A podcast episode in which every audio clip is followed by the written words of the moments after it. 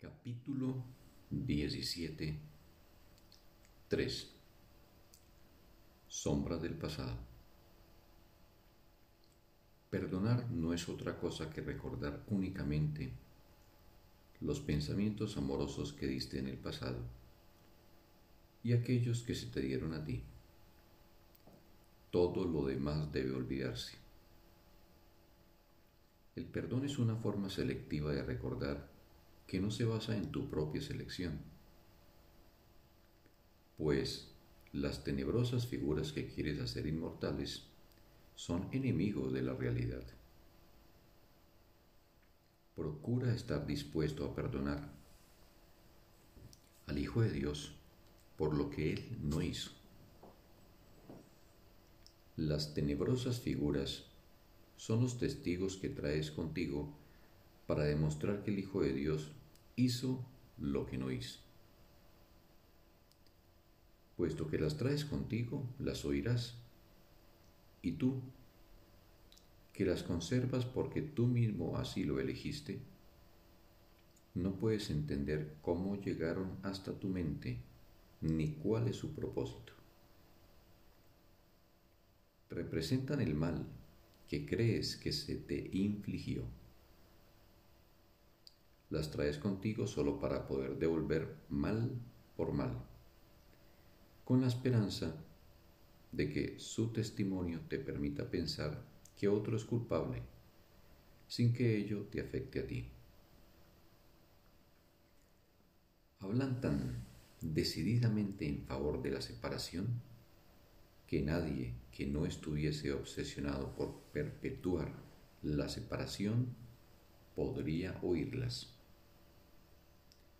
te ofrecen las razones por las cuales deberías entablar alianzas no santas a fin de apoyar los objetivos del ego y hacer de tus relaciones testimonio de su poder.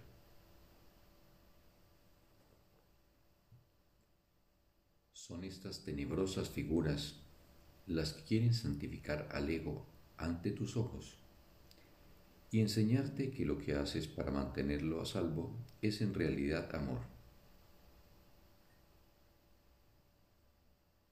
Estas tenebrosas figuras siempre hablan de venganza y todas las relaciones que entablan son absolutamente dementes. Tales relaciones tienen, sin excepción, el propósito de excluir la verdad del otro así como la verdad acerca de ti. Por eso es por lo que ves tanto en ti como en el otro lo que no está ahí, haciendo de ambos los esclavos de la venganza. Y por eso es por lo que cualquier cosa que te recuerde tus resentimientos pasados te atrae y te parece que es amor independientemente de cuán distorsionadas sean las asociaciones que te llevan a hacer esa conexión. Y finalmente, esa es la razón de que todas las relaciones de ese tipo se convierten en intentos de unión a través del cuerpo. Pues solo los cuerpos pueden considerarse medios de venganza. Es evidente que los cuerpos son el foco central de todas las relaciones no santas. Has aprendido esto por experiencia propia, pero de lo que tal vez no te das cuenta es de todas las razones que hacen que la relación no sea santa.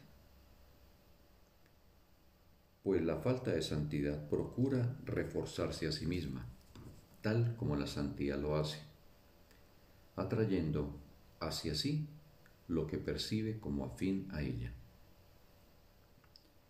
No es con el cuerpo del otro con el que se intenta la unión en la relación no santa, sino con los cuerpos de los que no están ahí. Pues ni siquiera el cuerpo del otro, que de por sí es una percepción de él seriamente limitada, es el foco central tal como es, o al menos no del todo. Lo que se puede emplear para fantasías de venganza y lo que más fácilmente puede asociarse con aquellos contra quienes realmente se busca la venganza, es donde se centra la atención. Y son estas partes las que se seleccionan como las únicas que tienen valor.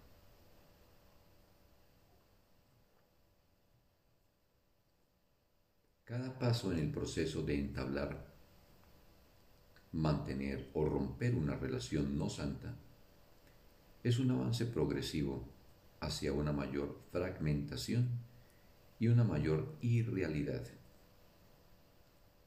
Las tenebrosas figuras se vuelven cada vez más imperantes y la importancia de aquel en quien parecen manifestarse disminuye.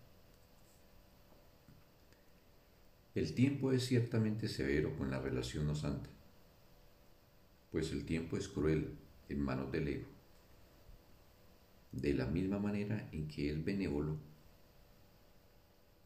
cuando se usa en favor de la mansedumbre. La atracción de la relación no santa empieza a disminuir y a ponerse en duda casi de inmediato. Una vez que se ha establecido la relación, la duda surge inevitablemente, pues el propósito de la relación no se puede alcanzar. El ideal de la relación no santa, por lo tanto, requiere que la realidad del otro no venga a estropear el sueño. Y cuanto menos aporte a la relación, mejor se vuelve esta. Y así, el intento de unión se convierte en una forma de excluir incluso aquel con quien se procuró la unión, pues la relación se estableció precisamente para excluirle de ella y para que la unión fuese con fantasías en las que se goza de una dicha ininterrumpida. ¿Cómo puede el Espíritu Santo introducir su interpretación de que el cuerpo es un medio de comunicación en las relaciones cuyo único propósito es separarse de la realidad. Lo que el perdón es, es lo que le capacita para hacerlo.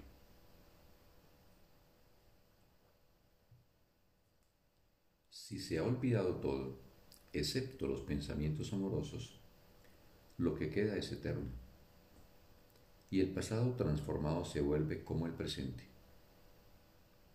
El pasado deja de estar en conflicto con el ahora.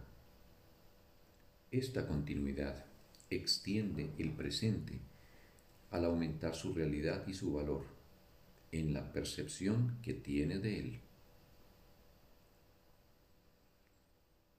En estos pensamientos amorosos y oculta tras la fealdad de la relación no santa en la que se recuerda el odio, se encuentra la chispa de belleza dispuesta a cobrar vida tan pronto como se le entregue la relación a aquel que le infunde vida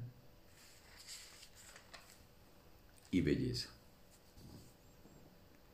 Por eso es por lo que la expiación se centra en el pasado que es la fuente de la separación y donde ésta debe ser deshecha. Pues la separación debe ser corregida allí donde fue concebida. El ego trata de resolver sus problemas no en su punto de origen, sino donde no fueron concebidos. Y así es como trata de garantizar que no tengan solución. Lo único que el Espíritu Santo desea es resolver todo completa y perfectamente.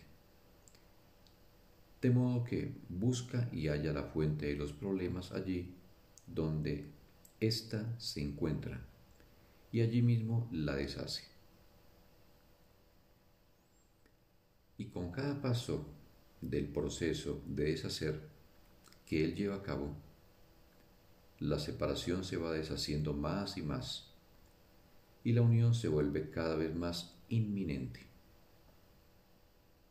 ninguna razón que hable en favor de la separación le causa confusión alguna.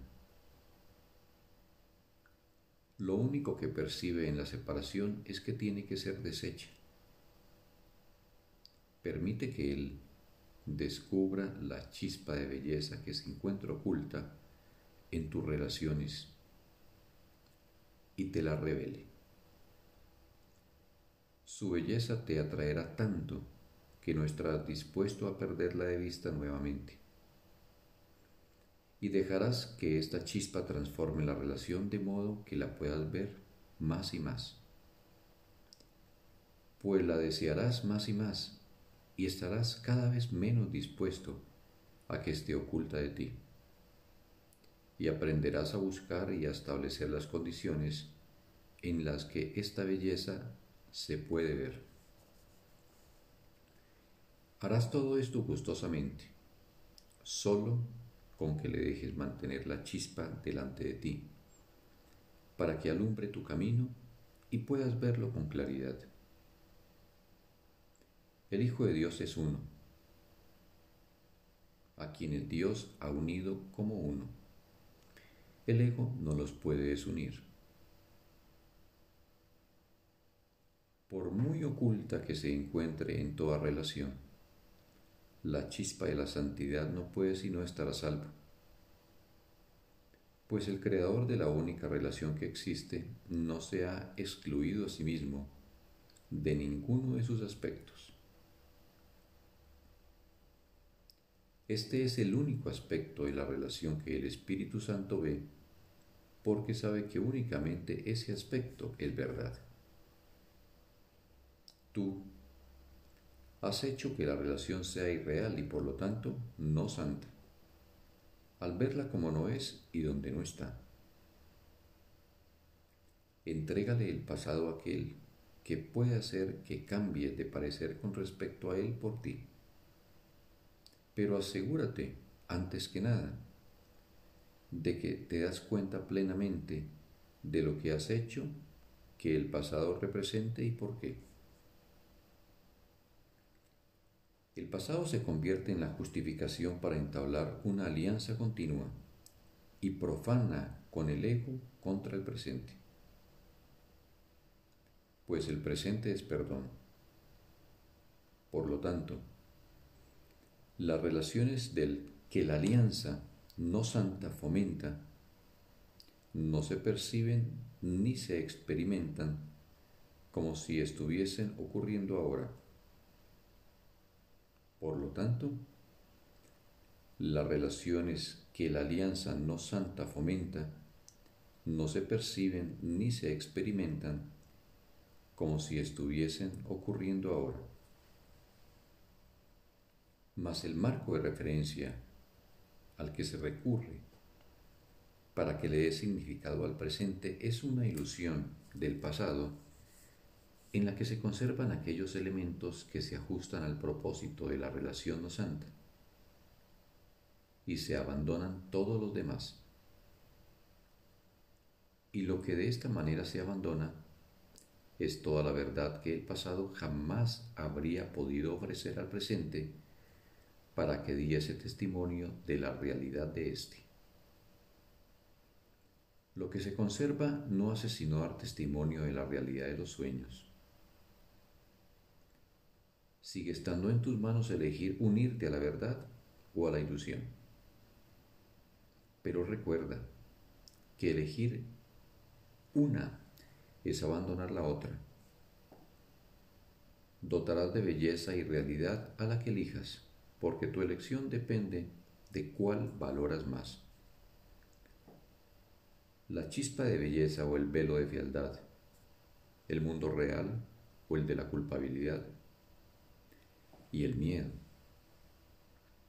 la verdad o la ilusión, la libertad o la esclavitud. Es todo lo mismo, pues no puedes elegir más que entre Dios o el ego. Todo sistema de pensamiento o bien es verdadero o bien falso, y todos sus atributos se derivan naturalmente de lo que es.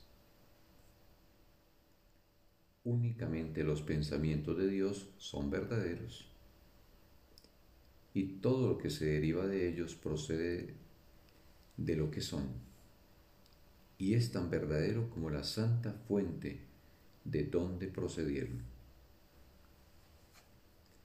Santo hermano mío, quiero formar parte de todas tus relaciones e interponerme entre tus fantasías y tú. Permite que mi relación contigo sea algo real para ti y déjame infundirle realidad a la percepción que tienes de tus hermanos. No fueron creados para que pudieses hacerte daño a través de ellos. Fueron creados para crear junto contigo. Esta es la verdad que quiero interponer entre tu objetivo de locura y tú. No te separes de mí, ni dejes que el santo propósito de la expiación se pierda de vista en sueños de venganza. Las relaciones en las que tales sueños se tienen en gran estima me excluyen a mí. En el nombre de Dios, déjame entrar a formar parte de ellas y brindarte paz para que tú, a tu vez, puedas ofrecerme paz a mí. Fin del texto. Un sagrado día para todos.